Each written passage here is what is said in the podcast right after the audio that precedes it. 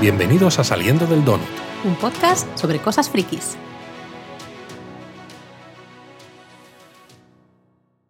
Pues ya hemos visto el episodio 4 de Miss Marvel, Laura. Y nos ha gustado mucho también, ¿no? Pero mucho, mucho, mucho. Eso que eh, tenemos que decir que es, ya lo decíamos la semana pasada, que la cosa se estaba poniendo seria y yo creo que en este episodio se confirma, la cosa se pone muy seria y muy emotiva y se nota en el cambio un poco de ritmo, ¿no? Lo que ya estábamos comentando la semana pasada. Sí, pero se nota también en el cambio de ritmo dentro del propio episodio, porque la primera mitad del episodio, eh, no queremos todavía decir spoilers porque no hemos puesto la sirena. tu sirena de los Pero la primera mitad del, del episodio es más expositiva. Sí, quizás. Sí, no sé. y luego hay un cambio y de repente se empieza a liar parda. Sí, yo no lo noté tanto mientras estaba viéndolo. De, Porque te estaban contando más cosas, ¿no? Y dices, ay, estoy aquí y estoy allí, te estoy contando esto y te estoy explicando lo de más allá. Y dices, está muy interesante, las historias que hay por detrás son muy interesantes, pero de momento no se está liando, ¿no? No está viendo esta, bueno, todo este lío que pasa después.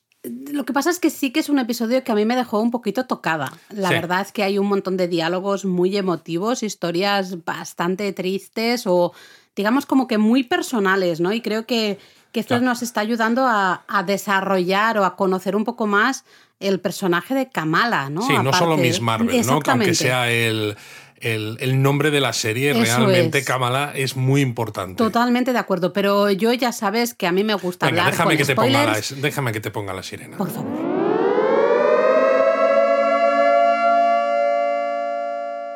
Vale. Ya está la sirena puesta, Laura, ya puedes decir lo que ya, quieras. Ya puedo respirar, ¿no? Con total tranquilidad. Bueno, pues el episodio empieza un poco donde nos ha dejado ¿no? el episodio anterior. Teníamos en el episodio anterior a la abuela eh, pidiéndole a Kamala que, que se, se, fueran ¿no? a Karachi, eh, la madre de Kamala y Kamala, y empezamos el episodio en el avión eh, y tenemos a Kamala y a su madre en dirección a Karachi. ¿no? Y hay un momento divertido que estos están ahí lanzando pollitas madre e hija. Y luego ya cuando llegan a Karachi vemos que... Bueno, pero también además hay que mencionar, aunque sea poca cosa, pero Kamala se nota que se siente un poco mal porque porque Nakia le pillara en el episodio anterior, ¿no? Lanzando. Descubre que es Miss Marvel. que ella es Miss Marvel. No pienso decir ese nombre extraño. Bueno, Nightlight o algo así era. No, no, Miss Marvel es Miss Marvel. La serie se llama Miss Marvel, pues aunque todavía no le hayan dado el nombre, para mí es Miss Marvel. Y claro, Nakia, Nakia pues no, como que pasa de ella. Sí, vemos que le manda ¿no? mensajitos al móvil ghosting. y no, Nakia no está contestando. Así que bueno, veremos que si reaparece en el siguiente episodio, porque en este episodio es verdad que ni Bruno ni Nakia, como claro, la, la acción eh, se, ha desplazado exactamente de, desde Nueva, eh, New Jersey a Nueva York, voy a decir, pero bueno, sí, a Karachi, pues claro, ¿no? También todos los personajes. Bueno, sí, no, porque no es lo mismo, Laura. Bueno, pero para entendernos, para entendernos. Entonces, bueno, está, llegan la madre y Kamala a Karachi, supuestamente, que es Karachi. Sí, creo que al final en las letras de crédito no hay reconocimientos eh, y agradecimientos a Tailandia. Sí, sí, sí. Fue grabado en Bangkok, de hecho, en la capital, en Tailandia. Bueno, aquí em, habría que decir si alguno de nuestros oyentes conoce Pakistán, que nos cuente más o menos si Karachi tiene esa apariencia, que supongo que sí. a mí, eh, claro, yo no he estado nunca en Karachi, así que mi opinión en este sentido poco vale, ¿no? Pero me ha gustado mucho la ambientación, porque es verdad que a veces en algunas películas o en algunas series eh, se nota, canta un poco, ¿no? Lo ves un poco falso, digamos, lo que, lo que estás viendo. Y en cambio aquí me ha gustado mucho, ¿no? Pero bueno, que nos enrollamos. La idea eh, va a la abuela y los primos de Kamala le reciben en el aeropuerto. Eso es. Y... Sé que a ti los primos te rayaron un poco, ¿no? Que estuvieran ahí y luego a también. Mí sí. A mí sí, porque además parecen un poco pasotas y luego van, vuelven a salir. Entonces es, ¿por qué los sacas si no pintan realmente mucho en la historia? Y me pregunto si son solo la excusa para que más adelante en el episodio Kamala salga de casa sin que su madre se extrañe y piense cosas raras, o si están escondiendo algo. Y claro, yo llegados a este punto en, en casi todas las series, yo siempre pienso que todos son sospechosos hasta que se demuestre lo contrario. Luego ya lo voy descartando, si Yo no, yo para mí, eh, sinceramente, no le di más vueltas. A mí me parece la excusa perfecta, porque claro, tenemos a esa madre de Kamala que recordemos, no la dejaba ir al Avenger Con, ¿no? Por ejemplo, tenía que ir acompañada de su padre en todo caso. Entonces, para mí los primos son la excusa perfecta para que Kamala pueda ir. A ver, puede ser porque sería bastante quizás complicado, ¿no? A nivel de historia, teniendo en cuenta que nos quedan solo dos episodios, seguir añadiendo personajes cuando ya tenemos unos cuantos y encima en este episodio nos presentan a otros cuantos más. De verdad que no. Para mí son la excusa porque además a lo largo del episodio sucede, ¿no? La madre le pregunta, ¿qué tal con tus primos? Por eso, por eso. Quizás, quizás, no sea y nada. Y sabemos que Kamala no ha estado con los primos, ¿no? Pero ella no le dice nada y dice, sí, sí, no, todo bien, todo bien. Pero bueno, yo sospecho. Tú sospechas de todos. ¿no? Yo sospecho de, de todos.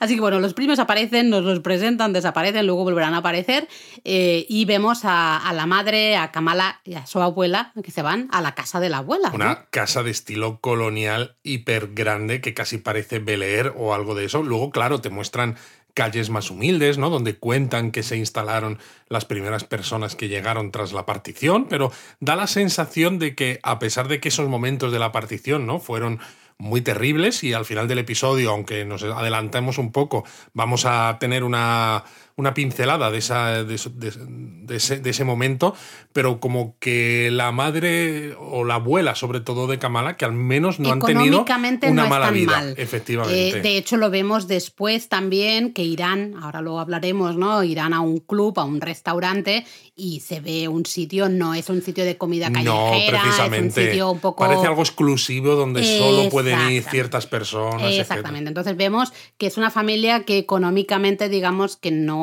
está sufriendo. No digo que no hayan sufrido en su momento, pero están en Al menos una a nivel situación económico. cómoda a nivel económica. ¿no? Y ahí en esa casa, Kamala entra en una habitación, está buscando la que se supone que es su habitación y acaba en una habitación que no es la suya, ¿no? Claro, no es la una que habitación tenía de la abuela donde descubre que la abuela pinta y que pinta y que pinta muy bien, ¿no? Y se queda Bueno, la abuela pinta para no olvidarse de las Bueno, cosas, es lo que dice. iba a decir, claro. Que me parece ya un comentario.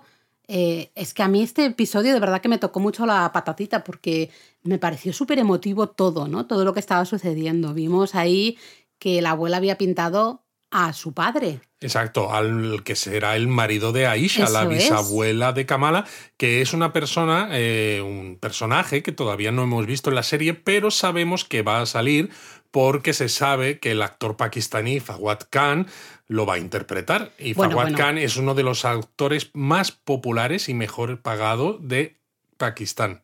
Bueno, bueno, tengo unas ganas tremendas de que salga porque, Claro, porque cuando yo te conté que, que salía y que estaba casteado, ¿no? Como el personaje del bisabuelo de Kamala, te pusiste a mirar fotos y dijiste, Claro, porque yo reconozco que no le conozco, eso que es un actor muy conocido en, en ciertos ambientes, yo no le conocía sinceramente, pues me fui a Google Images a buscar fotos de este señor y dijiste y qué guapo. yo me quedé, vamos, o sea, a mí me salían corazones por los ojos. Eh, qué guapísimo es este señor, yo tengo muchas ganas de que salga Mola, ya. mola además mucho porque el universo Marvel, en películas, también en series, está teniendo actorazos de los muy conocidos a nivel internacional desde el punto de vista occidental, si se quiere, ¿no? Sí. Pues desde Robert Downey Jr., pues un montón, todos estos. Pero es súper interesante además que estén también eh, incorporando grandes nombres del cine y del espectáculo de otros países que evidentemente para audiencias internacionales occidentales, Occidentales, quizás digamos, no son sí. tan conocidos, pero que son igual de populares en sus respectivos países que lo puede ser un Robert, Down- Robert Downey Jr. en Estados Unidos. o Y me más. parece, o más incluso. más, o más, me parece maravilloso. Sí, sí, sí, es una oportunidad que nos está dando Miss Marvel, la serie, de conocer un montón de cosas, no solo de la cultura que nos enseña, porque a partir de un montón de cosas que se están mostrando en la serie, estamos aprendiendo, ¿no? Estamos investigando eh, cosas que a lo mejor no sabíamos tanto de esa cultura desi, ¿no? Así en general.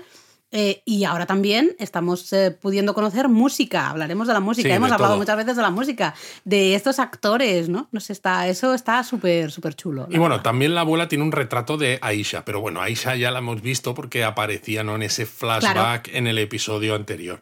Y en ese momento Kamala saca el brazalete, que fíjate, cuando empieza el episodio, cuando está en el avión, yo hay un momento que me pregunto y digo, hasta este momento no hemos visto a Kamala quitarse el brazalete nunca desde que se lo ha puesto. Y en algún donut hemos hablado de si realmente. Si se lo podía quitar. Si se lo podía quitar o no. Y claro, yo me pregunto, ¿cómo habrá pasado el control de seguridad del aeropuerto con el brazalete? A ver, Luis, yo he pasado muchos brazaletes y muchos colgantes y muchas cosas por seguridad. Pero, pero no hablamos de un brazalete metálico como este y que te da poder. Eso es que tú también eres un jean. Ah, no lo sabemos, eso. Entonces, eh, bueno, la, pregunta esta que yo me hacía mentalmente todo el rato con el ron digo, ¿se les habrá pasado a los guionistas? ¿Se les habrá pasado? Y claro, veo esa escena cuando llega Kamala con su madre a la casa de la abuela, que se ve a Kamala justo frente a la casa, que dices, madre mía, vaya casa, y ahí se la ve a Kamala y se le ven los brazos. y dices, corta. No, los lleva, no lo lleva. dices, vale, o sea, que se lo ha quitado. Y justo aquí en este momento, después de que le enseñe esos dibujos la abuela, ella saca el brazalete y dice, ¿no? Y le dice si, bueno, pues... Bueno, le pregunta directamente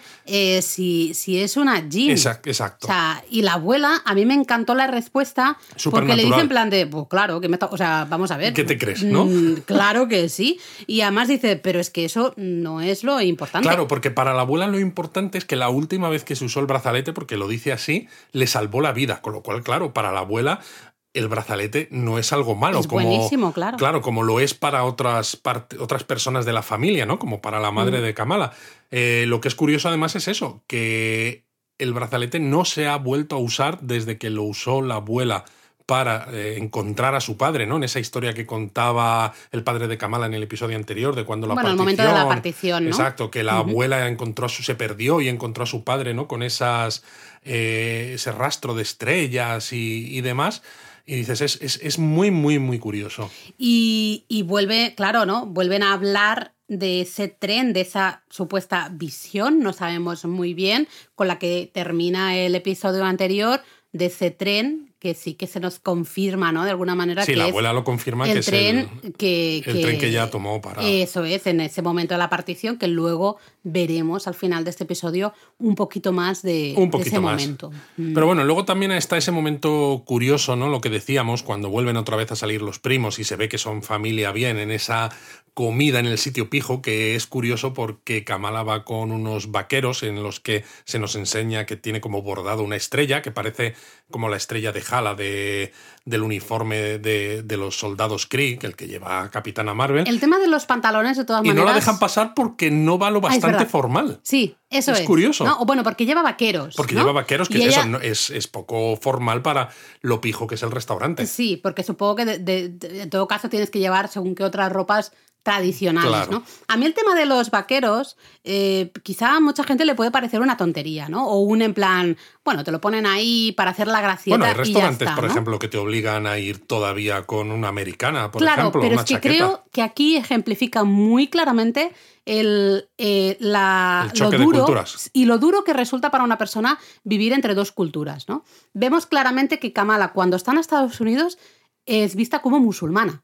Eh, Totalmente, una brown people, ¿no? Que la llaman, una persona marrón. Eso es, ¿no? De participa en ciertas fiestas, por ciertas comidas que hay en su casa, que se va a la mezquita, ¿no?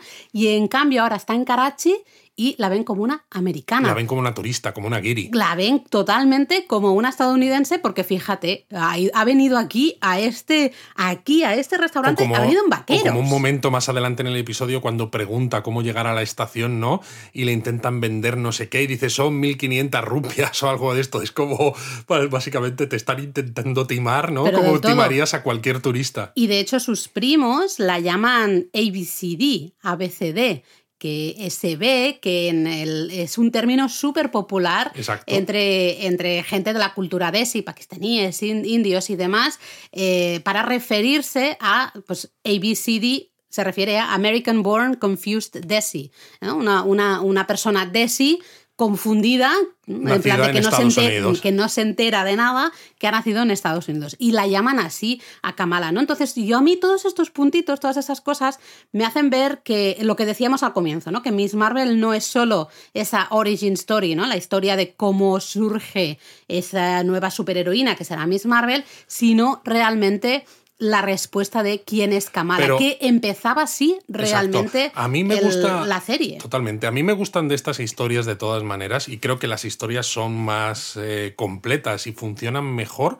cuando tienen varios niveles, varios subtextos, ¿no? Quiero decir, por ejemplo... Que son cuando un- son como una cebolla, Luis, que tiene Exacto, capas. no, una persona, pues como nuestro hijo, ¿no? Que tiene 12 años, puede ver Miss Marvel y sentirse más o menos identificado porque ve personas que están cerca de su edad y que hacen cosas parecidas a las que a lo mejor él empieza a ver que hacen las personas de su edad, pero no, a lo mejor no entiende ciertos subtextos o ciertos contextos que se dan. Pero luego tú, que tienes más información o que te tienes más curiosidad, encuentras esos detalles, ¿no? Y, y creo que eso, que Miss Marvel a veces se no le estamos dando el crédito que se merece porque hay mucho más por debajo de lo que en apariencia nos cuentan. Totalmente. Y creo que esto de los vaqueros es un súper ejemplo. Porque puede parecer una tontería, pero es que no lo es para Claro nada. Nos no. está diciendo mucho más. Nos está diciendo de que esta serie es, es eso, ¿no? Es esa pregunta de eh, quién es Kamala en el sentido de yo soy una inmigrante nacida en Estados Unidos, pero con una cultura, con una historia, con un bagaje detrás. Y que eso me, está- me ¿Y hace estar me fuera de, eso, de todo. ¿no? Totalmente. En un y hay lado mucha, y en el otro. muchísima gente que, Que que se se, puede ver así. representada, ¿no? Exacto. Totalmente. Luego, claro, luego Kamala con los primos está por las calles tradicionales de Karachi, mercado y demás, pero ella... Súper chulo toda la ambientación. Muy, a mí me gustó chulo. mucho, vamos. Pero ya, claro, ya quiere ir a la estación. Quiere ir a la estación Bueno, porque, porque quiere ver dónde eh, se origina todo esto que ella está viendo, Y ella ha esas esa visiones. visión, ¿no? de ese Efectivamente. tren. Pero los primos no quieren ir. Dicen, ¿la estación para qué? Por eso los primos me parecen la excusa, ¿no? Porque ya Quizás, tenemos quizás. a la madre de Kamala tranquila pensando que Kamala está con sus primos y Kamala ya se separa de los primos, eh, consigue saber dónde está la, la estación, ¿no? Que lo pregunta justamente a ese señor que le hace la, la foto ahí con una Polaroid y, y la Y se la quiere vender por no sé cuántos miles de rupias que Además le dice, dice, no, "Madre es un mía". regalo, pum. Y luego cuando ya Kamala tiene la foto en las manos, le dice, son 1.500 rupias. Y es como, eh, Eh, que, vale.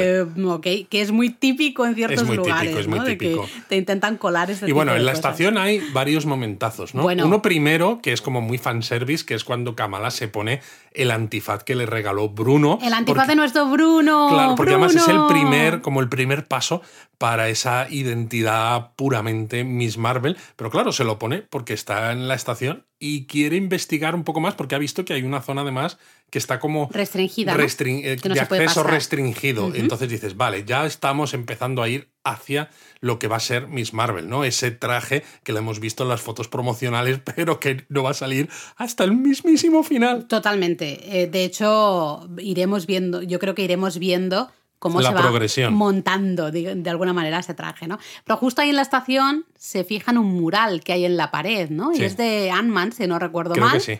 Y dice algo así como que puedes eh, comenzar siendo pequeño, pero al final convertirte en algo Larger tremendo, than life, ¿no? ¿no? Sí, Exacto, más algo grande que la propia vida, muy, o sea, en el, en el sentido de muy grande, muy, Muy importante, importante, ¿no? o, que, Exacto. o que aunque seas que que tú- pequeño puedes, que puedes tener un haces, impacto exacto, grande en el tienes un mundo. impacto grande, efectivamente. Y justo en ese momento, ¡pam! Eh, se clava un cuchillo ahí, una, una daga, una daga. En, en Dos, ese, creo que son, Dos, bueno, no lo recuerdo, ¿no? Eh, una dos en el póster y ya aparece un chico o un hombre, en ese momento no está muy claro, ¿no? Así con la cara media, medio cubierta. Por un que, bueno, pañuelo rojo. con un pañuelo rojo, que los que habéis leído los cómics sí que le conocéis, el daga Exacto. roja, ¿no? Se sí, supone. los Red Dagger. Y ahí vemos una pequeña lucha entre ese daga roja y Kamala, que ya vemos que, oye, está controlando mucho mejor sus poderes. Sí, porque ¿eh? la manera en la que crea estos la luz está esta sólida. luz dura, o esta luz dura, sólida, exacto, ¿no? Pues para, por ejemplo, para atacar o simplemente o para defenderse o a veces para crear formas que permitan que no caiga al suelo cuando pierde el equilibrio, cosas así. Se, se nota que está mucho más en control de lo que lo estaba en el episodio anterior o incluso en los primeros, por supuestísimo. Vemos a ese daga roja que se sorprende bastante. Se llama Karim, luego lo, Lo- descubriremos. sí, Karim, eh, que yo he de decir, déjame que haga este apunte aquí ahora, que yo cuando ya se quitó Karim el, el pañuelo y le vimos la cara, pues Karim es un chico mm, bien. Majete, muy, exacto. Muy, sí, sí, para mí es muy joven, pero digamos que muy bien. Y yo Bueno, dije, pero madre no para mía, Kamala, Laura. para Kamala, para Kamala. Por eso digo, madre mía, pobre Bruno, porque yo ya dije aquí en el donut anterior que yo me declaraba fan absoluta de Bruno. Y claro, luego sale el Camran que dice, Kamala, Claro. no te líes, tú Es con que Bruno. tenemos Cameron por un lado, aquí ahora tenemos el Karim ese que también está de muy buen ver. Oye, de demasiado no Claro, potencial, veo. En los cómics con Bruno, por ejemplo, pues han tenido un momento de que se han dado un besito, pero luego, un beso en los labios, pero luego los, ellos dos eh, se sienten bastante incómodos porque no saben muy bien cómo, cómo continuar, cómo avanzar, y cuál es su situación, en qué punto les deja eso, ¿no? Entonces realmente el hecho de que nos sigan presentando, además personajes que salen también en, lo- en los cómics, está, está muy bien, Hombre, porque que- ayuda también a que el espectador diga, madre mía, pobre Bruno, ¿no? Y qué relación tienen más curiosa, que es súper cercana por un lado, parece que tienen una confianza especial que no tienen con otras personas y al mismo tiempo se siente a veces súper incómodo. pero una atracción incómoda, ¿no? Sí. En, algunos, en algunos casos. Bueno, eso es- era aquí el comentario que quería hacer, que digo, ya podrían castear a, a chicos un poco menos atractivos en todo caso, porque si no, esto es, un- esto es un lío, pobre Bruno. Esto es un lío. Eh, bueno, básicamente tenemos a este Daga Roja que está muy sorprendido entre los poderes de Kamala. De hecho, cree que ella es una clandestine, ¿no? Como, como el otro grupo de Jin que conocemos. Pero al final, Se da hablando. cuenta de ¿no? que no lo es. Exactamente, se dan cuenta de que no son enemigos, ¿no? Y de hecho, sabemos en ese momento que él sabe que la que, que Kamala, la abuela de Kamala es la bisabuela de Kamala. Perdón, la bisabuela de Kamala es Aisha, ¿no? Exacto. Y Entonces se, la, después se la lleva, ¿no? se la lleva, sí. secreta. Bueno, se la lleva y de repente vemos que entran en un restaurante y se meten hasta la cocina, ¿no? Literalmente en este sentido. Que diría que el restaurante lo tengo que volver a ver, no estoy segura, pero me pareció que se llamaba ABC, de American Born Chinese, ¿ah? que es algo a lo que también hace referencia en la película de Shang-Chi. Se hace referencia muy, a eso. muy, muy curioso, Bueno, en entonces. fin, era también otro, otra curiosidad. Pero bueno, entra en la cocina, Kamala, claro, dice, ¿qué hacemos aquí en la cocina? Y parece como las típicas pelis de asesinatos o de monstruos, Sí. ¿no? Que, que retiras una, un, Un libro, candelabro, ¿no? un Ahí. libro de una estantería y se mueve la estantería, ¿no? En este caso es los propios elementos de cocina, empuja, empuja a Karim y, y se abre un pasadizo y llegan como a esa base secreta de los Red Dagger. Y ahí está un personaje que qué pena, porque ya, bueno, no- no- es spoiler, no, porque... No, ya hemos pasado la sirena, no es eh, spoiler. Claro, va a durar poco, solo en principio solo dura. En principio, En principio. yo tengo algo que decir ahora, de esto. ahora hablaremos, porque- ahora sí. hablaremos. Pero ahí está eh, Walid, se llamaba, Sí, creo. Walid. Bueno, digamos que es como el, el que supuestamente para nosotros, lo que entendemos que es como el jefe, ¿no? El de alguna jefe, manera. sí, de los Red De los, de los dagas rojas estos, ¿no? Y está bien porque, claro, como Kamala no tiene ni idea de quiénes son estos dagas rojas, pues este Walid se lo tiene que explicar y nos sirve a nosotros como audiencia también para entender un poco qué pinta esta gente allí, ¿no? Nos dicen que protegen a la gente de amenazas invisibles, le explica que los clandestine no son los Jin que Kamala conoce por los textos míticos y religiosos Sí. incluso, ¿no? Y que básicamente lo que le viene a decir es que cualquier ser sobrenatural en esta cultura, ¿no? Pues de si musulmana o lo que sea, se le va a llamar Jin. Y hace una, un apunte muy gracioso que le dice, si en lugar de Nuevo México Thor hubiera aparecido en el Himalaya, ¿no? Pues con su martillo, el trueno y toda la pesca, se le hubiera llamado un Jin Totalmente. también. Y El- creo que es una manera muy fácil de entender el concepto de, de Jin como tal, ¿no? Justamente. Porque Algo, es algo que escapa a tu comprensión, Eso ¿no? es. Y que eh, parece que tiene, pues eso, poderes, que parece que viene de vete tú a saber dónde. Eso es, ¿no? Un poco, bueno, al final como en, en otras culturas a veces decimos de ciertos dioses, ¿no? O- Pues eso. sería un poco... Cada una tiene su propio nombre, pero al final son conceptos parecidos. Y claro, yo ahí, eh, Walid, sé que eh, le hizo una presentación tremenda. He de decir que déjate tú de PowerPoints y, y demás. No, bueno, no. cuando Aquí Walid tienen una, explica. una tecnología tremenda a para mí, explicar A mí eso todo, me, ¿eh? me- me sorprende mucho. Dices, ¿cuánto tiempo me llevan poco. con la base secreta esta gente? Porque eso no lo montas de, de un día para otro. Porque tiene una tecnología para mostrar pues, el mapa del mundo y cómo está el- la dimensión de dónde vienen los Claro, y demás. le y- explica un poco eh, el tema que ya sabíamos, ¿no? Que los, los clandestinos, los clandestines estos, y Aisha realmente son de esta otra dimensión, la dimensión Nur o Nor, y, y sí que nos explican de una manera muy visual que hay como una especie de velo, ¿no? Que Exacto, separa. pero que es una dimensión que co- coexiste Coex- con la nuestra. Claro, ¿no? nos dicen, y es algo que hemos visto ya en otras películas del MCU, que hay muchas dimensiones eh, todas Coexistiendo también. coexistiendo a la vez, ¿no? Eh, y, y pero nos enseñan ese velo que separa y un poco qué pasaría si mm, se usara, ¿no? Cierta Bueno, porque le explica eso, que dice que esos clandestines lo que quieren es usar el brazalete, aunque tengan que matar a Kamala, para romper ese vuelo, ese, ese vuelo, ese velo y que la dimensión suya realmente ocupe todo la, toda la nuestra, ¿no? que fuera como una especie de terraformación. Supongo que porque al ser una dimensión quizás más poderosa, en el momento en el que no haya esa separación, pues eh, ocuparía todo el espacio que ocupa la nuestra. Yo ahí, a ver, eh, está muy chulo, ¿eh? no digo que no, y es una manera de que el espectador entienda realmente lo que podría suceder. Pero claro, yo veía esa presentación ahí en 3D maravillosa con esas, esa tecnología. y, te preguntas quién tiene detrás a los Red Dagger, ¿no? Para tener esa tecnología, ese dinero y, cuánto tiempo llevan con esa base. Porque lo que te digo, esto no lo montas de la noche a la mañana. A mí, y no sé si esto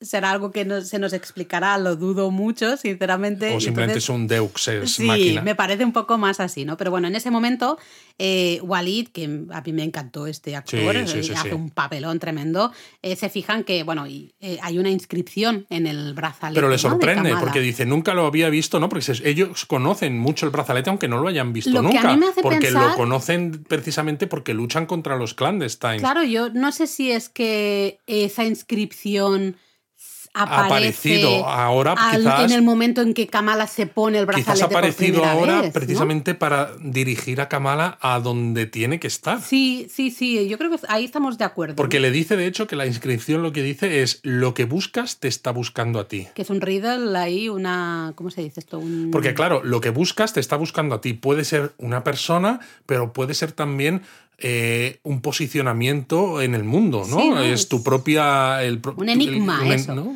¿Quién eres tú? ¿No? Pues eso es algo que te está buscando también a ti.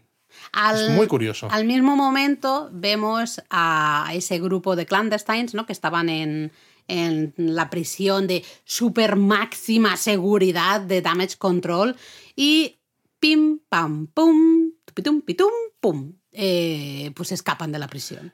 un poquito, he de decir, yo entiendo que estamos hablando de series de seis episodios, eh, que no hay tiempo para desarrollar según qué cosas, lo entiendo y no, voy a hacer hipercrítica. No hay ¿eh? tiempo y quizás tampoco ganas, porque me refiero. La acción está en otro lado. Efectivamente, ¿no? Necesitas que, hay, que ciertas cosas ocurran rápido. Y sabemos que los clandestines ahora ya son los antagonistas de Kamala porque quieren eso, ese brazalete para romper ese velo. Y claro, se tienen que escapar de esa prisión. Pero es que, vamos, si me estás diciendo que es prisión de máxima seguridad, tienes eh, agentes armados, ellos van con las manos eh, con esposadas, encima esposadas a una especie de carril que hay por el techo. Y dices, madre mía, pero si es que se han escapado como si fuera plastilina estas esposas. Que yo he de decir en este momento, eh, que no sé si tú también me puedes contar más o tendré que investigar si no, que no entiendo a día de hoy, en este momento, sin, sin haberme preparado esto, ¿eh? estamos aquí grabando, hablando tal cual, no entiendo muy bien los poderes de estos clandestines. no sé muy bien eh, qué son, solo que son muy fuertes y muy así como badases, ¿sabes? Bueno, se supone que ellos, como Jin que son, ¿no? Eh, tienen también el Nur este, pero como no son humanos, porque ellos son eh, originarios de esa que no lo pueden usar en esta dimensión. No, lo pueden usar de la manera en la que lo usa Kamala de, por ejemplo, crear esa luz sólida. Pero ya dijo la, la madre del Cameron, ¿no? La Naima, ¿Sí? dijo en el episodio anterior que tener ese Nur les hacía no envejecer o envejecer mucho más despacio. Entonces, Con lo cual supongo que también deben ser más fuertes. Claro, supongo que también les da unas capacidades mejoradas, pero no todas las que podrían tener. No alcanzan todo el poder que realmente tienen, ¿no? Vale, es que eso no, sinceramente, no me queda muy claro, ¿no? Bueno, nos reímos de que se marchan ahí de la prisión, pim pam pum, eh, y, ya de lo rápido que llegan a Karachi, pues... Sí, pero esto hablamos en un momentito. Pero bueno, yo sí que de decir que aquí, si ya la Naima, ¿no? la, la madre de Camran, me parecía malísima. Es que tiene la cara perfecta de mala. De verdad, o sea, hace una. pone unas caras, una, eh, unas expresiones faciales que ya te hacen que no te guste. Pero es mala y encima es mala madre. Es que es mala, mala, mala, porque claro, eh, tienen ahí, eh, sacan a Camran también, pero no se lo llevan con él a Karachi, ¿no? y eso que se ha quedado medio herido, porque cuando uno de los soldados dispara, le da a Camran y entonces le están intentando ayudar, ¿no? Que se mantenga en pie y le dice al otro de los clandestine, déjalo ahí.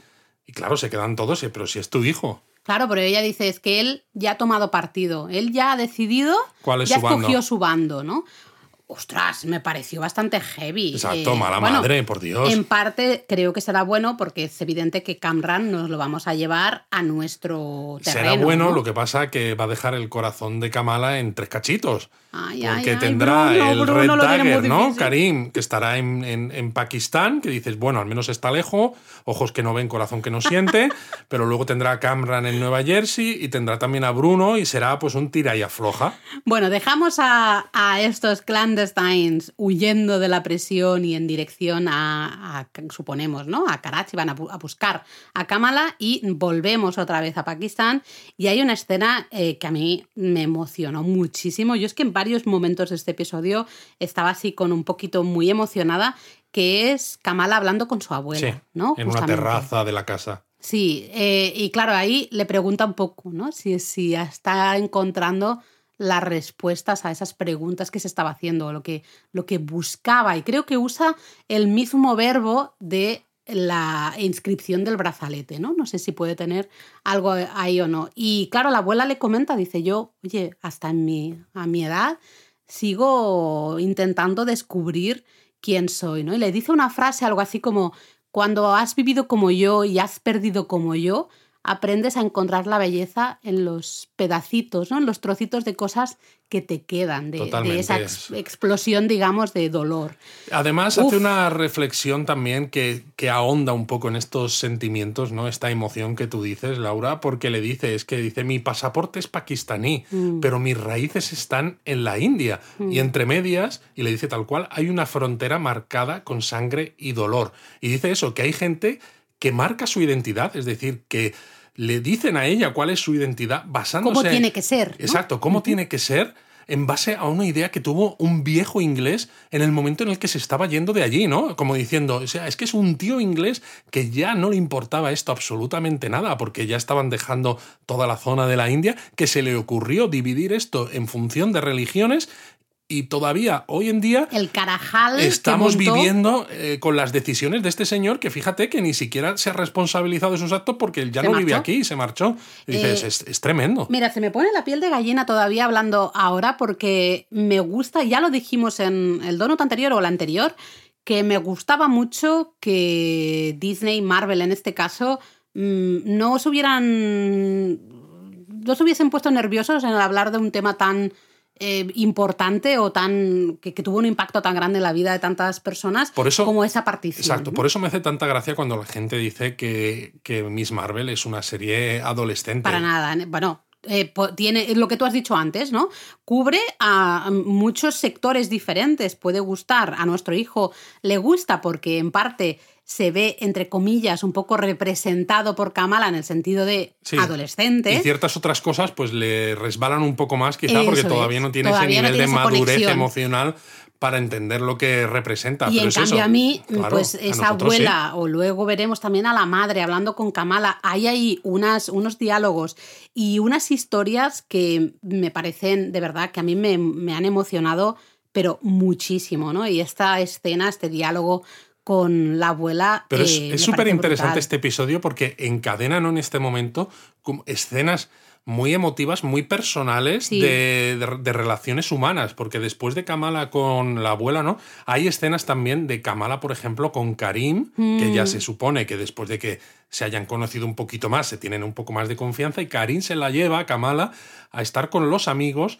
en la playa de noche y a comer biryani en una bolsa, ¿no? Que le pregunta a Kamal además, pero pica, porque en una escena anterior, ¿no? Cuando están en ese club pijo, come La algo. está comiendo ese panecillo. Sí, el, el pan y no. sí, sí. Y dice, madre mía, lo que pica esto, te- terrible, ¿no? Entonces es una escena que, por un lado, es muy. tiene ese punto divertido, pero también muy bonita, porque otro de los amigos está con la guitarra y se pone a cantar una canción. Mm. Eh, de nuevo, es como puedes, puede resultarte muy ajeno porque dices lo del biryani, si no has comido nunca biryani, pues a lo mejor, claro, no sabes ni lo que es, Y ¿no? bueno, yo he comido biryani, pero claro, no en una bolsa. Claro, pero y por no ejemplo, en una playa. yo leía en Reddit de mucha gente, claro, está participando pues mucha gente de la cultura de ¿no? Justamente en, en los foros de Miss Marvel. em, y leía que es algo como muy Muy común. Y muy de corazón, muy de, de la comida. Si el, el, mejor biryani, te decían, casi siempre es el de bolsa. Había gente que decía que sus madres cocinaban biryani y también se lo ponían en una bolsita y se lo llevaba al colegio o al instituto y se lo comían en la bolsa, ¿no? Entonces como que les tocaba mucho la patata porque era como muy personal. Pero es que además, ¿no? Demuestra... Y es la gracia de que es algo que puede ser ajeno, pero a la vez puede ser muy personal. Es lo que te iba, no, es lo que te iba a decir, es ajeno, pero, es muy personal y al mismo tiempo muy cercano, porque sustituye el biryani con algo que cocine tu madre o con unas hamburguesas. Unas croquetas de tu madre, por, ejemplo, si, estás en, si estás en la playa y eres, por ejemplo, de Estados Unidos, pues unos esmores, ¿no? Con la barbacoa, ¿no? Sí, pero con para el nosotros, unas croquetas. Lo que sea. No sé. pero estar con los amigos en la playa, ¿no? De noche, con un fueguecito, tocando música, es, yo creo que eso encaja con cualquier tipo de cultura. Sí, totalmente. Es al final lo que nos une, ¿no? y un poco una reflexión sin serlo de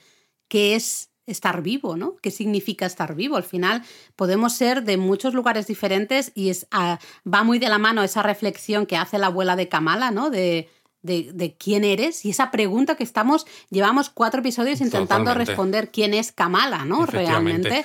Eh, porque da igual, al final da igual que seas de este país o de otro, que comas biryani o que comas esmores o... Pero valoras, valoras las mismas cosas. Eso es, ¿no? Justo después también hay otra escena, a mí otra escena que me gustó muchísimo, eh, la madre de Kamala, que yo he de decir que la actriz me estoy haciendo muy fan. De, de, esta actriz. De hecho, ya la, la, seguimos en Twitter y le voy a mandar un mensajito. Exacto, díselo. De verdad que me está encantando. Y tiene una em, escena con, con, la abuela, con su, con su madre. madre. hija, ¿no? Exacto. Exacto. Y que es también muy, muy intensa. Sí, sí, sí. Eh, Ahí hay un poco ese rifirrafe, todos tenemos. Sí, ¿no? rifirrafes generacionales, de ¿no? Madres e hijas, especialmente. Cosas que no se entienden en su momento, que luego se van entendiendo, a veces malentendidos también. Porque, claro, la madre le dice a la abuela que se vaya a vivir con ellos a Estados Unidos. Bueno, porque la madre está, eh, la madre está limpiando toda la casa, ¿no? Y entonces hay un momento de esa reflexión de decir, mi madre la abuela, eh, claro, se está haciendo mayor. A lo mejor estaría bien que se viniera a vivir con nosotros a Estados Unidos. Y yo cuido de ella. Yo la cuido, ¿no? Pero claro, la abuela es curioso porque dice, anda, si pensaba que te habías ido de Karachi para alejarte de mí. Y ahí sí que hay un momento, yo creo, importante porque confirma eh, todo lo que llevamos diciendo, ¿no? Desde el, desde el episodio 1 decimos, la madre sabe algo, la madre sabe algo. Aquí se nos confirma. La, la madre le dice que ella se marchó de Estados Unidos porque necesitaba alejarse de las, atención, teorías locas eh, que tenía la, la abuela. Exacto.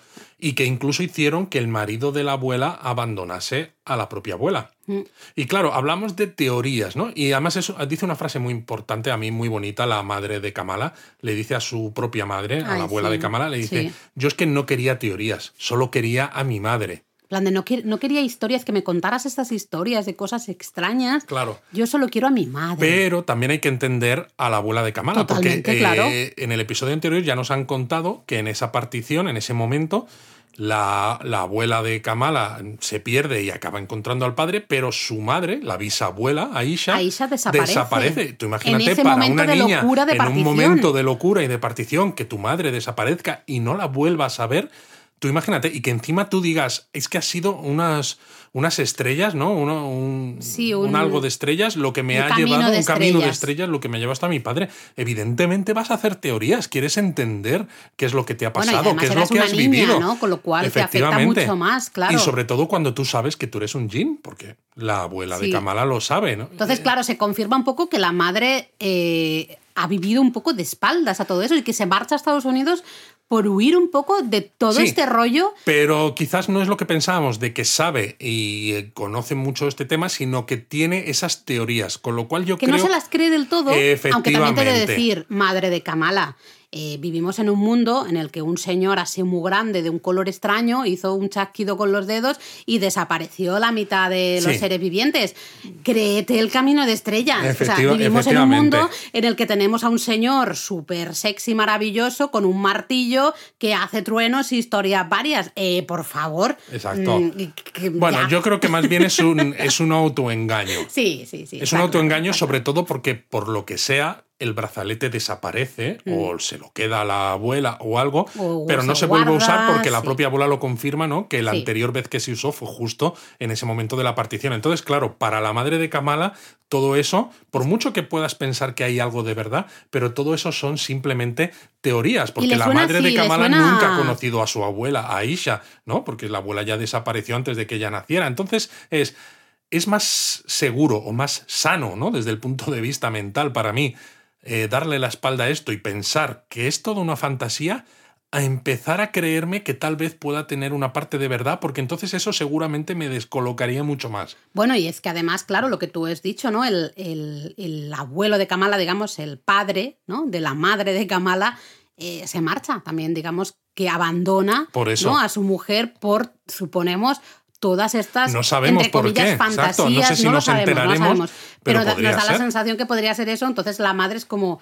eh, por eso la madre decía, ¿no? Que hay ciertas cosas que solo traen dolor, solo traen tragedia, por decirlo de alguna manera. Yo fíjate que tal como lo están poniendo, me da la sensación de que el final de la serie va a tener, o sea, va a tener muchas cosas muy abiertas, por lo que ya hemos dicho del futuro de Kamala en el MCU, Sí. pero que va a traer también un, eh, una reunión, ¿no? Eh, en el sentido de volver otra vez a unirse de una manera mucho más... eh, ¿Tú crees que la madre va, va a ver a Kamala Sí. con sus poderes? Yo, yo fíjate que creo que sí, y creo que sería bonito, ¿no? Tener esa, esa- ese momento de volver a unirse de una manera mucho más cercana entre madre e hija, de decir, te entiendo, sé lo que estás haciendo, sé lo que estás pasando.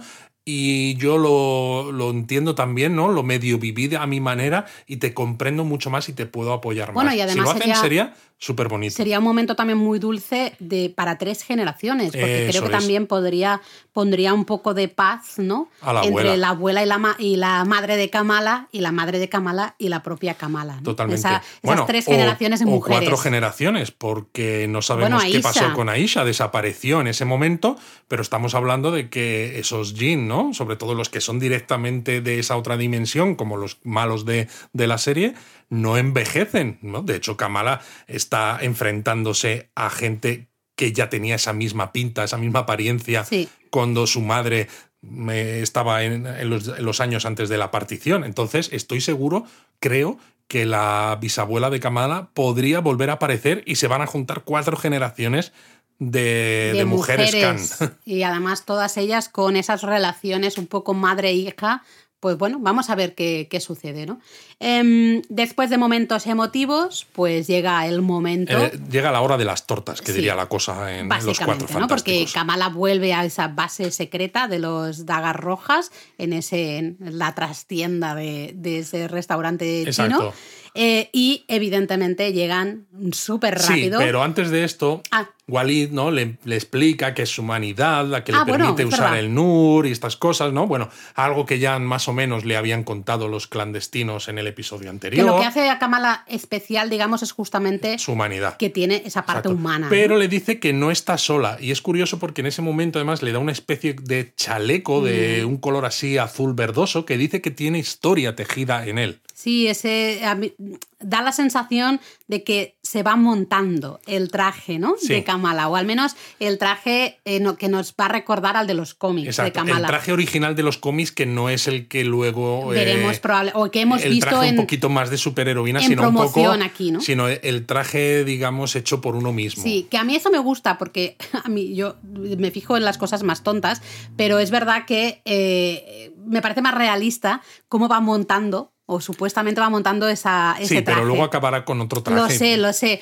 pero me gusta el que se haya puesto primero el antifaz de Bruno, ¿no? Ahora que Ahora se haya puesto este ese chaleco. chaleco encima de que llevaba esa camisola o ese Exacto. vestido, no sé muy bien cómo se llama, rojo, ¿no? No y sé, bueno, me en ese momento, evidentemente, lo que tú ibas a empezar a decir, Sí. atacan los clandestinos la base. Que, han como- tardado cero coma en llegar. Han tardado cero como en llegar, A ver, efectivamente. yo entiendo o supongo que en cuanto Kamala usa el brazalete antes, ¿no? El día anterior, como que ellos notan eh, que se ha vuelto Bueno, a igual usar. que en el episodio anterior, ¿no? Cuando le explican que cuando usó el brazalete, pues ellos lo detectaron y fueron a Nueva señal, Jersey digamos, y estas es. cosas. Sí, Pues pero bueno, es un poco mismo, ¿no? demasiado, demasiado rápido, pero claro, aquí se lía pues la de sería Dios, es una que- tremenda y, y ahí pues tienen que intentar escapar mientras los otros están atacando. Walid como que les eh, para un poco a los clandestinos para dar tiempo a Karim y a Kamala a que se escapen y hay una persecución súper chula por las Sí. calles de Karachi. Sí, ahí con esos tuk-tuks, ¿no? O bueno, algo parecido. Sí, exacto. Eh, luego, Kamala, por Dios, no conduzcas nunca, de verdad. O sea, no Sí, le es den una el escena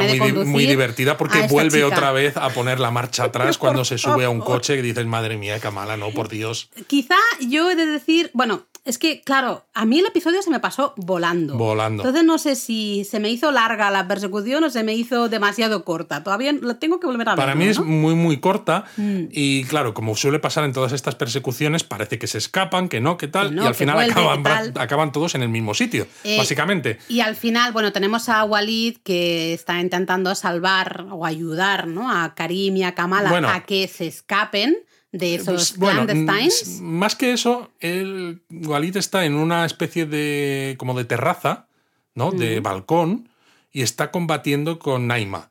Y entonces ve que justo llegan Kamala y Karim, que dices, es lo que te decía yo, ¿no? Al final acaban todos en el mismo sitio, con lo grande que debe ser el centro de Karachi. Vale. Y cuando ve que le están atacando uno de los clandestinos a los chicos, ¿no? Él se da la vuelta y le lanza un par de dagas a este clandestino, ¿no? Para salvar, salvarlos. Y claro, entonces en ese momento le da la espalda a Naima. Y es cuando ella lo apuñala, ¿no? Eso. Y yo sé que a ti te raya mucho la muerte o supuesta muerte de Walid. Bueno, hay que contar, claro, que es, hay una supuesta muerte porque le apuñala, pone cara de, oh, me han... ¿Me he muerto? han- me, me he muerto, se cae de ese balcón a la calle y entonces luego se acerca a Karim, ¿no? Y comprueba que efectivamente está muerto. Pero a mí me raya por varias cosas. Lo primero, ¿no? Eh, Naima le apuñala por la espalda, pero parece que le apuñala como en el hombro, ¿no? No parece que haya ahí Mm. No me fijé. ningún órgano vital que digas, oh, es que te has muerto, te has desangrado, porque tampoco se ve que se esté desangrando ni nada de nada. La caída desde el balcón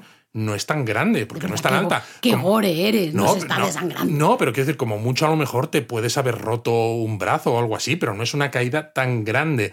Y además, además hay otra cosa, y es que cuando los clandestinos estos escapan de esta prisión de máxima seguridad del Departamento de Control de Daños, vale, tú has dicho, detectan eh, que Kamala ha usado el brazalete, entonces saben que tienen que ir a Karachi. Pero una vez que están en Karachi, ¿cómo saben dónde está la base? Hmm. de los dagas rojas, porque estamos hablando de que es una base que tiene que llevar mucho tiempo montada, porque tienes la entrada secreta desde la cocina del El restaurante. mega PowerPoint ese Exacto, entre- tienes toda esa tecnología de presentaciones, ¿no? Para nuevos reclutas, si quieres. O sea, que han mantenido esa base sin problemas, secreta, durante muchos años y de repente llegan los otros, flash, y ahí están. Pero tú me estás diciendo que entonces es un agente doble. Pues eh, podría ser, porque además así, ¿no? Volvería a salir, porque una de las cosas que decíamos es, jo, nos ha gustado el actor, nos ha gustado el personaje, se lo cargan ya, solo ha salido medio episodio, no puede ser. De esta manera nos gustará un poco menos, porque será una mala persona por ser agente doble, pero al menos volveremos a ver al personaje. No yo, lo sé, no yo lo no sé. te lo compro. Yo ni lo había pensado. eh, sinceramente, yo lo di por muerto y me dio muchísima pena porque me gustó mucho el personaje, me gustó mucho el actor. Eh, entonces, cuando tú dijiste, a lo mejor no está muerto, me diste así como un poco de esperanzas y ahora que me dices que puede ser que sea un agente doble, Bueno, lo siento. pues mis esperanzas se van al carajo porque yo no quiero que sea un agente doble. Eh, Bueno, yo creo que podría ser, porque esa muerte a mí me ha resultado muy sospechosa, Mira, pero yo ya te he dicho que yo sospecho de todo Tú y de sospechas todos. de todos. Pareces ahí Gollum. Sospechan de nosotros, pero no, tú al revés. Yo al revés. Em, yo no, yo no creo, yo no creo que sea un agente doble. Creo que está muerto. Pero bueno, veremos. Veremos, quién de Veremos. los dos tiene razón, ¿no? Y bueno, hay una batalla, sobre todo en ese momento, ahí bastante interesante, eh, porque claro, ya están todos juntos otra vez. Y Naima ataca a Kamala con la misma daga con la que apuñala a Walid. sí, que y ya está bien, que se deje de dagas ya esta ¿no? Y claro, Kamala se protege con el brazo, con el antebrazo. ¿Y qué pasa? Pues que la daga choca contra su brazalete y se ve pues una especie de explosión. Sí, o un, sí, un destello muy sí, un fuerte destello de luz, de, de luz, o alguna de cosa de fuerza, no sabemos muy bien. Que esto Luego, no es Star Wars, Laura. Bueno, eh, es que ya se me mezcla todo. Parece como que a- de golpe pudiéramos ir hacia un- una otra dimensión por el color, Por el ¿no? de la color, imagen. parece esa dimensión que se ve la primera vez que Kamala Sí, se pone el cuando brazalete. se echa así como para atrás, Eso ¿no? En el primer episodio. Pero luego, ¿no? Vemos que eh, aparece, digamos, Kamala en unas vías de tren, justo al lado de ese tren que hemos visto en la visión del episodio anterior, que lleva a Karachi, ¿no? Al El- día, el día de la exacto, partición en en 1947. ¿no? Y se ve sobre todo gente intentando Buah, qué- de desesperadamente. verdad, qué terrible. Bueno, es terrible cuando se ve a nivel más o menos de los ojos de Kamala, que Mm. dices, ves unas cuantas personas que hay alrededor de ella intentando desesperadamente subir a alguno de los trenes, que porque hay varios, o intentando salvar a sus familias, ¿no? De subid vosotros y ya está. Sí, porque se oye, por ejemplo, una conversación de alguien random, ¿no? Eh, ahí se supone alguien, un abuelo, que dice, toma, ¿no? Tomad todo ese dinero, marchaos vosotros, yo ya soy mayor, A eso me no refiero, me a eso me aquí". refiero. Que de familias que se vieron, pues Rotas, eso, rotas completamente. O sea, sí que simplemente esa escena, viendo un, Buah. un poquito de, de personas ahí, ya ves un poco la tragedia que supuso la Terrible, partición terrible. en primera persona. Y claro, en ese momento ya sabes que Kamala se va a encontrar pues con su abuela de joven, que vamos a ver Bueno, a ver, seguramente claro. al bisabuelo, que además hemos dicho que el bisabuelo va a salir, que seguramente veremos cómo Aisha desaparece, Claro, veremos ese es que- uso previo del brazalete. El tema es que se acaba el episodio. O sea, ella sube, ¿no? Eh, a- a- arriba en un tren. tren. para mirar un poco a su alrededor y ver, oh, estoy aquí en, esta, en que este bueno, momento de esa la escena partición. es brutal porque si ya era tremenda cuando estás a nivel de sus ojos en la vía, en ese momento el plano se abre, Ves cientos de personas. cientos no, miles de eh, personas Cientos de personas subidas en el techo, ¿no? Al techo del tren. de eh, los trenes, porque hay varios. intentando marcharse, ¿no? De, de ahí, no sé.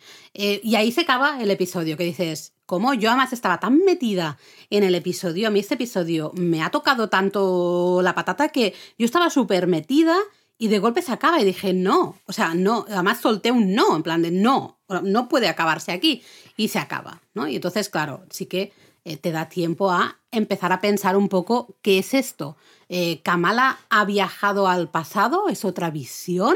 Aquí tenemos Es que teorizar es un poco, ¿no? Sí, es raro, porque si fuera otra visión, ¿no? Nos lo hubieran mostrado más como las visiones que ya ha tenido, que parecen como salidas un poco de una cierta luz. Sí, como si fueran casi una proyección. Sí, y como ¿no? que son escenas muy, muy concretas, no tan amplias y no tan inmersivas, ¿no? Sí. Entonces, claro, si realmente Kamala ha viajado al pasado, eh, a mí me da por teorizar que a lo mejor es ella la que usa el brazalete para ayudar a su abuela de joven. Porque es un giro de esos que a veces a los de Marvel les gusta hacer, porque, y crearía una, una especie de paradoja temporal, ¿no? De que su abuela encontró ese camino de estrellas para llegar hasta su padre y que fuera su bisnieta ¿no? No, su nieta, la que, la que generase ese camino de estrellas. Eh, A mí me, me- me volaría la cabeza. Yo reconozco que cuando me contaste esa teoría justo ayer, ¿no? Ayer vimos el episodio, nada más verlo, tú me contaste Easy, ¿no? Que empezaste ahí con el Easy. El what if. Eh, yo de verdad que dije, "Uh, ¿cómo? Ni lo había planteado, sinceramente. ¿Por qué? Porque odio todos siempre, eh, todas las teorías, todo el tema relacionado con esos, el tema temporal, ¿no? Pero Los mola viajes mucho. en el tiempo y tal. Porque precisamente te da la posibilidad de, de hacer mucha discusión, precisamente por lo lío que es. Sí, sí, sí, pero totalmente de acuerdo contigo. Eh, pero me cuesta a veces eh, entenderlo, ¿no? O sea, que, que mi mente Ya, ya, comprenda un poco todo eso. Bueno, eso es parte del truco, efectivamente, porque si fuera fácilmente comprensible, todo sería muy lineal, ¿no? La Pero gracia entonces- de, que, de que sea un lío y una paradoja es que te permite contar las historias que te da la gana. Claro, yo cuanto más lo pienso, eh, más lo veo posible. Y de hecho ya hoy, ¿no? Unas horas, 24 horas después de haber visto el episodio, creo que es lo que va a suceder, ¿no? Y de hecho yo ya pienso que realmente es eso, ¿no? Kamala usando la luz esa dura, ¿no? Quizá para moverse justo por encima de esa multitud que hemos visto. Justo nos han enseñado la estación de tren a rebosar de personas y ella se sube al porque tren. Además, fíjate que Kamala en la habitación con la abuela ha visto el dibujo de su de su abuelo, que ella no conoce. Con a lo, mejor le ve. Es lo que te iba a decir. Ella le ve y a lo mejor ella, la abuela, que es una niña, ella no sabe identificar qué son esas cosas, pero está en un momento de tensión porque se, ha perdido de su padre y ve unas cosas que son extrañas y dice, ah, a lo mejor esto me, va a ayudar. Lo sigue. Ella no sabe si le va a ayudar o no, ni sabe qué es, pero precisamente como Kamala sí que conoce, ¿no? por ese dibujo, sí que conoce a su abuelo, claro, esas luces de Kamala llevan a la, abuela hasta, hasta su padre. Cada vez lo veo más posible, sinceramente. Es abuelo, no abuelo. Eh, creo que es lo que probablemente sucede. El tema es qué pasa con Aisha. Pues no sabemos. Esa es otra, otra cosa que podríamos teorizar mucho. ¿Qué ahora aquí me, encuentro yo ya, ya he teorizado demasiado. No, no, y me parece muy guay porque yo me sumo. Yo creo que Aisha, fíjate, si sale, no saldrá hasta el último episodio porque a mí me da la sensación de que Aisha debe estar en algún punto en el velo ese de luz, en el Nor, eh, entre, las dos dimensiones. Entre, las dos dimensiones porque no puede ir a su dimensión porque si no ya lo, ya lo habrían hecho, pero no se puede quedar quizás, quizá porque Aisha ha encontrado el segundo brazalete y entonces por eso se ha apartado para que sus otros compañeros ¿no? clandestinos no tengan tantísimo poder como para romper el velo y destrozar la Tierra. Sí, porque al final eh, Entonces yo creo que en esa dimensión es donde está su parte de su familia, ¿no? Justamente que sería Kamala, ¿no? En fin, eh, yo creo que hemos teorizado bastante. Yo esta teoría te la compro, ya te lo dije ayer cuando me la dijiste, ese y sí, justo después de, ver el episodio, dije, eh, espera un momento que tengo que pensarlo, pero ahora te la compro absolutamente. Apuntes así finales para ir acabando. Yo soy la pesada de la música y he de decir que la música tremendísima, de nuevo, en este episodio. Muy ya buena, solo muy buena. ese Summer Nights del comienzo eh, fantástico. Luego hay un par de canciones en el centro del episodio. Esa canción sé que a ti te gustó mucho, la, que está, la que tocan ahí a la guitarra cuando están comiendo justamente el biryani ¿no? en la, en, de bolsa. Eh, se ve que es una adaptación pakistaní de una canción mm, argelina, creo. En fin. Eh, las vamos a poner todas en la lista que tenemos. Eso, la lista que tenemos en Spotify. Y luego también me gustó mucho que las letras de crédito tienen la, como los mismos grafitis, ¿no? Los mismos sí, es el mismo estilo de las letras de crédito de los anteriores episodios. Pero no muestran eh, Jersey City, sino que muestran Karachi. Exacto, está Y eso a mí me gustó muchísimo. Un y a mí, muy chulo. Una de las cosas, eh, como apunte final, una de las cosas que más me ha gustado del episodio es que es muy occidental, entre comillas, sin necesidad de serlo. Me refiero a que todo lo que se cuenta en este episodio podría pasar en la típica película o serie occidental, y me explico, ¿no? Esa casa de la abuela que podría ser la del príncipe de Bel Air, por, ¿no? Por decir algo. O esos grupitos, ese desprecio a lo diferente, ¿no? Como eso que has mencionado tú de lo del ABCD, ¿no? Estos desi confusos y demás, sobre todo porque es necesitas sentirte parte de algo y a veces esa identidad la estableces en, función de una oposición a otro grupo diferente que es algo que ocurre mucho en cualquier país occidental también, sobre todo a ciertas edades de instituto y demás. Luego, la comida en la playa de noche mientras otro toca música, ¿no? Que es muy de películas adolescentes.